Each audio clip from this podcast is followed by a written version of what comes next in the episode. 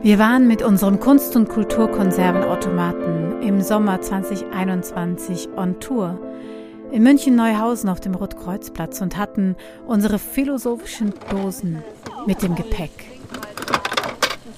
Auf dem Rotkreuzplatz, da sitzen alle um einen Brunnen herum und es gibt so große Steine, auf denen man sitzen kann.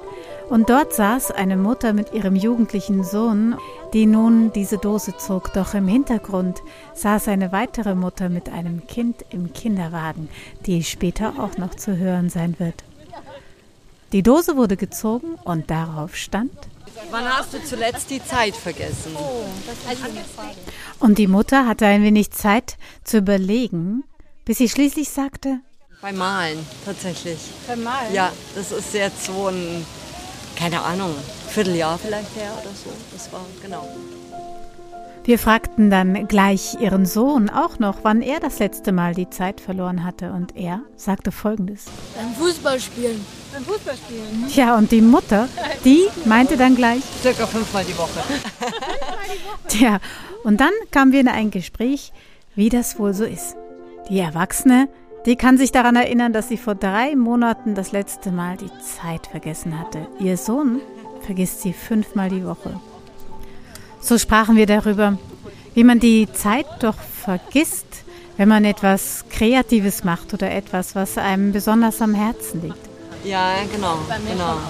Ja, aber ähm, gut, dass ich da jetzt einen äh, Anstoß bekomme, weil öfter die Zeit vergessen. Das ist gut. Ja. auch spannend, dass das Zeitvergessen so mit Kreativität oder ja, mit, ja. mit, Liebe zur Sache, also beim Fußballspielen ja auch, dieses, also dass jetzt eigentlich alles, was so gesagt worden ist, so eine Passion ist, wo man die Zeit vergisst. Ja, ist noch nie gesagt worden, beim Steuern machen oder so. Ja, und während wir da lachten über die Steuererklärung und die Zeit, die vergeht oder nicht vergeht, da sah ich die Frau mit dem Kinderwagen und fragte sie auch, wann sie das letzte Mal die Zeit vergessen hatte. Das ist schon lange her, würde ich sagen. Erstes, zweite Kind also. Okay. Das ist schon lange her. Aber tatsächlich ist es interessant, weil mein Mann und ich natürlich streiten, wenn er die Zeit vergisst. Und wahrscheinlich müsste ich ihm das öfter mal wieder zugestehen. wenn das eigentlich ist es so wichtig, ja. Dass man vertieft in Gedanken ist und was Schönes macht, ohne ständig auf die Uhr zu gucken. Tja, und so entfaltet sich der Zauber der philosophischen Dosen in den Kunst- und Kulturkonserven. Ich sage herzlichen Dank an Dr. Selina von Betzold für die tollen Fragen und freue mich schon auf die nächsten Antworten, die wir sammeln und wieder mit euch teilen.